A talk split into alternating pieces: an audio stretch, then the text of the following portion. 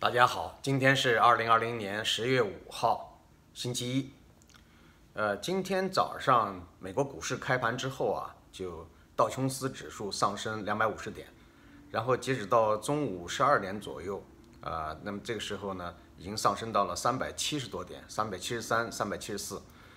呃，这什么原因呢？据说是川普总统呢，呃，健康状况有所好转。啊，昨天还专门坐这个防弹车，总统的防弹车出去溜了一圈儿，跟这个呃关注他的这些呃支持者们挥手致意。当然，也有一些批评者，包括一个医学专家说这样做是非常冒险的，因为他自己是染病的人。但是呢，他那个防弹车里边还坐了很好几位随从，这随从呢坐在那个密封的啊，不但是防弹的车，而且呢。连细菌，因为考虑到化学攻击，所以连细菌都进不去。那么这里边是完全密封的。那么如果川普有病毒的话，就会传染给这些随从们，所以随从们也有生命危险。呃，这个医学专家说这种做法是非常不负责任的。呃，当然不管怎么说呢，川普呢，他是想向各外界表示他的身体状况还是可以继续处理国事。所以有消息说，最快可能星期一，就是今天。他有可能回到白宫，但是我想医学专家应该是不太愿意他这么做。呃，有人说那个医疗也可以在白宫内进行治疗，但是白宫毕竟不是医院啊，所以呢，如果要是能多住几天，其实现在都是远程办公嘛，呃，那么在军事医疗中心、警卫隔离这方面都能做到，安全性有保障，所以应该也没有问题。呃，我倒个人希望他能够在这个医疗中心多住几天，呃，但是他可能是。的耐不住寂寞啊，也是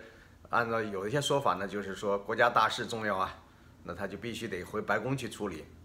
呃，所以不管是今天回去还是过两天回去，他是急于要返回岗位，他也不想耽误这个美国大选的这个进程啊，他的选战还进行的还非常激烈，而且呢，川普在自己的推特上今天一口气发了许多推，啊，他每次讲到某一个领域某一件事情，他都写个 vote。就是说，请投票，意思就是说这方面做得好，比如说，呃，太空力量这方面做得好，请投票啊，什么什么，呃，哪个减税这个事情做得好，请投票。他就是想表明自己上上任以来吧，当总统以来这些方面都是做得比较好的，低失业率啊，呃，然后呢，这个减税减的比较多呀，然后四零幺 K 这个方面会这个帮助美国人能够更好的有有保障啊，等等。他希望这些方面都是提示给这些投票人，你看看我在这些方面做出了这么多的努力，你应该为我投票，啊，另外他又讲了，他说如果你们是希望呃大幅度的增加税收啊，你们希望那个在有些方面，比如说 F，呃，就是其他的一些，比如说 K 四零幺这方面你们会丧失保障的话，啊，那你就投民主党的票，反正他就是说话呢，有的时候也带有一点呃比较极端煽动性吧，就是说。因为在选战最激烈的时候，他一方面来呃自己来表扬自己啊，另一方面也在这个贬低呃民主党过去这么多年没做出什么事情来，啊，这尤其是在有些方面应该做的没做，所以呢他就不断的在提醒大家，所以有些支持民主党的人看到川普一连串发了这么多推文，就说呃就很生气啊，说他疯了，说川普疯了，发这么多这样的推文啊叫失心疯。还有人说他病毒进到脑子里了，呃，不管怎么说呢，川普是一个以一个好斗的形象，而且是精力饱满的这样一个形象。他毕竟七十岁的老，七十四岁的老人，他的精力非常的充沛啊。现在生着病的情情况下，他都仍然还要坚持，就是一点都不示弱啊，就像一个好斗的公鸡一样。不管怎么说吧，这个川普还是受到很多人的爱戴和支持。你像华尔街就对他非常的有信心，只要他的身体一恢复，呃，稍微有一点好转，华尔街马上就强劲的反弹，啊，就是美国股市啊就强劲反弹。所以你可以看出，川普现在他的健康对美国经济、对美国股市以及对世界的重要性。所以那些暗地里诅咒他、希望他好不起来、希望他死去的人，恐怕要失望了啊。所以我们今天看到的这个消息啊，就是说。呃，一方面，Trump 啊健康在好转，啊，到底就是说，有人说这个这个问题啊，就是说你前几天如果症状就不是那么很可怕的话，那么这个恢复起来也比较快。呃，但是要说百分之百的没有问题，这谁也不敢说这种话，对吧？但就目前看，如果这两天他没事了，也就没事了，他就可以正常工作了。呃，那么就连权力啊，他也没有正式的移交嘛，也没有移交给这个彭斯副总统。彭斯副总统倒是做了这方面的思想准备啊，也是说万一要是需要他顶上去的时候，他也能顶上去。而且，呃，美国的这些基本的战略、这些基本的政策都已经相对清晰了，所以没有什么啊，就是说怕。呃，政策不稳定啊，或者让政局不稳，会带来重大的动乱，这个情况啊，我觉得不会出现。另一个消息呢，就是，呃，今年的诺贝尔这个奖项，从今天开始陆续公布揭晓。啊，今天是星期一啊，今天公布的这个项目呢是诺贝尔生理学或医学奖，这奖给了三个啊三个人，三位科学家呢，这个都是。呃，英美说英语的国家的人啊，有两位是美国人，一位是英国人。我看一下他们的具体的名字。呃，这三个人呢，应该是都算是病毒啊方面的专家。呃，病毒啊医学方面专家。有一位呢是英国人，他的名字叫 Michael Horton，啊，翻译成迈克尔·霍顿。呃，他是一九四九年出生，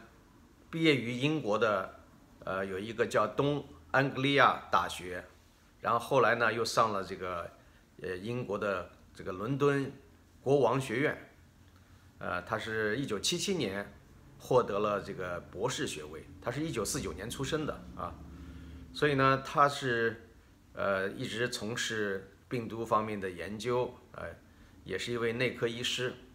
所以他们三个人的贡献都是在发现、重新发现这个丙肝，呃。或者讲说是这个呃肝病啊，肝炎它分很几好几种嘛，对吧？甲肝、乙肝、丙肝啊，在丙肝病毒方面做出了重要重要的贡献，而且不光是丙肝，还有那个乙肝啊，还有那个不是乙肝啊，是丁肝，就是英文叫 C 或者 D 啊，咱们就按照汉语的习惯就是甲乙丙丁，所以呢就是对丙肝。和丁肝的研究啊，病毒的研究做出了积极的贡献，啊，第二位呢是 Charles Rice，啊，这个翻译成查尔斯莱斯，呃，查尔斯莱斯呢，他是一九五二年出生，呃，也是接受过很好的教育，加加州理工学院毕业，啊，然后又在加州大学戴维斯分校学习，呃，然后第三位呢是 Harvey Alter。Harvey Alter 呢，呃，他是年龄最大的啊，他是一九三五年出生，嗯，然后后来呢，他是长期的，呃，他自己呢是那个洛克菲勒大学毕业的啊，这个长期从事呃教学工作，然后这个医学的研究，啊，所以说他们三个人要共享今年这个一百一十万美元的奖金，呃。那么接下来明天呢，应该是物理学奖揭晓，后天也就是星期三是化学奖揭晓，呃，星期四呢，星期四是，呃，应该是什么奖？呃，星期四，我看啊，呃，星星期四应该是，我记得星期五是和平奖，那么星期四还有一个什么奖啊？这个到下个星期一。下个星期一就是十二号，是诺贝尔经济学奖，啊，那我们常见的就是，呃，生理学奖、物理奖、化学奖，还有什么奖？呃，和平奖，然后经济学奖，基本上就这个奖项。怎么我记得觉得还少了一个奖项？现在一下想不起来啊，等我想起来再说吧。呃，那么我们看到就是这两天，呃，除了这个。呃，总统，美国总统的这个疫情以外，啊，他获得了这个 新冠病毒之后，呃，也是对美国政坛、对世界来讲也算是一个大事儿吧，呃，然后你看到这个另外一件事儿，也是应该引起大家重视的嘛，就是美国移民局宣布，呃，说对所有的共产党员啊，或者是其他的极权主义政党的党员，如果他们要申请美国移民签证。那是要受到否决的，啊，过去其实在过去申请移民过程中，填表里面都有这么一项，你是否曾经参加过共产党、法西斯组织和恐怖主义组组织？把这三个问题并列啊，就三项内容并列，就是说把共产党是当做跟呃法西斯主义呃跟恐怖主义是相同对待的，呃，所以呢，现在就是强化了，就是十月二号移民局更加强化了啊，就是说要执行对于这种。有这个党员背景的人要要拒绝他们，啊，那以前呢可能是，呃，睁一只眼闭一只眼吧，过去查的不是那么严，但是现在呢就要严格的对待，所以这个事情呢让中国的外交部发言人华春莹呃也感到非常的愤怒，啊，然后说意思说美国没有权利剥夺呃人们选择正确的道路，所以有人讽刺啊说，呃，移民到美国是一条最正确的道路吧。那中国共产党为什么认为，呃，他们的这些官僚精英啊，移民到美国是一条正确的道路呢？这华春莹无意中说了一个大实话啊。然后华春莹还说，这个美国是世界上这个人权侵害最严重的国家，呃，说这个有关新疆问题的这个迫害人权的说法是二十一世纪最大的谎言，啊，这个华春莹啊，就像一个村妇，一个泼妇。他哪像一个受过良好教育的人？你看看他在回答这一段话的时候，他连那个词都答不一，呃，词不达意，对吧？就是说话经常说的都是非常奇怪。如果大家有兴趣，可以把这段话他的这个视频反复的放一放，听一听，看看他怎么说的。呃，而且他现在呢，过去撒谎他是眼睛不停的眨眼儿，现在眨眼的次数都减少了，就说明他现在撒谎的程度已经炉火纯青，上升了更高的程度了。当然还在眨眼啊，眨眼的次数减少了，频率降降低了，是吧？所以呢，共产党，尤其是中国共产党，这么多年来撒了多少弥天大谎，啊，什么二十一世纪最大的谎言，这个最大的谎言基本上都要被中共包下来了，啊，你就不要说别的了，就说今年中共撒了多少大大谎了，对吧？所以呢，呃，用这种话来这个给中国老百姓洗脑，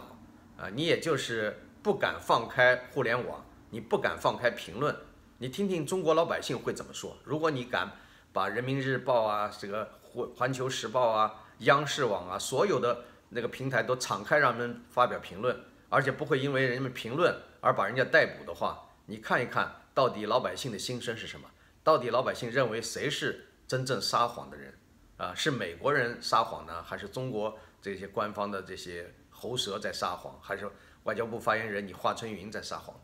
所以这是非常清楚意见的事儿啊。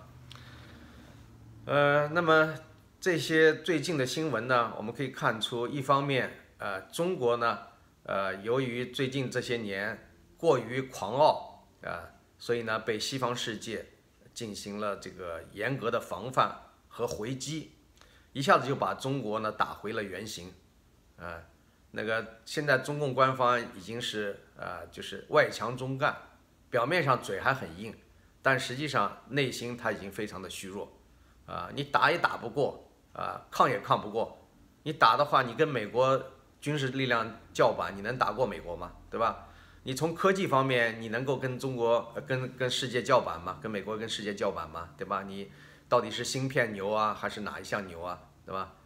所以呢，你现在最多的就是说你要牛，你说不买美国的商品，那就算你牛。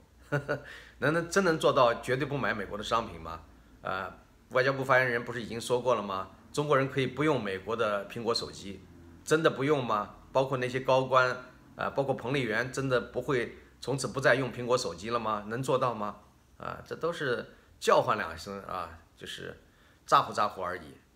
所以现在来看，你与世界为敌，以文明为敌，呃，与普世价值为敌，最终的下场你是路越走越窄，不会有好的前景。中国老百姓也都意意识到这样一个基本的道理，呃，所以呢，跟美国全面抗衡，那就是中国开始一步一步的走向倒退之路、灭亡之路。实际上在这之前呢，已经开始大倒退了啊。这个习近平现在是亦步亦趋的想学毛泽东啊。但是又没有毛泽东那个命，也没有毛泽东那些歪才啊，也没有毛泽东那么恶毒，是吧？你要能真的做到像像毛泽东那么恶毒，能够消灭一切异己力量，也算你牛，对吧？你现在消灭的不够啊，你现在你把自己周围的这些呃所谓的亲密战友们都一个一个消灭下去啊，把他们打倒啊，你你把王王岐山逮捕，你把这个什么李克强也逮捕，都送到京城去啊，把汪洋也把他禁禁闭起来，你有这个本事吗？对吧？你要能真做到的话，那你就是毛泽东第二，对吧？你要做不到的话，你恐怕呢，呃，就是大家反而对你就是说有一种。虽然现在是敢怒不敢言，但哪一天把你推翻，把你换人，这也不是绝对不可能做到的事儿，对吧？中共的最高领导人，呃，也不是说你一个人自己说我当了就永远不换了啊，到底要不要换，也不是你一个人最后说了算。好，先今天先说到这儿，谢谢各位。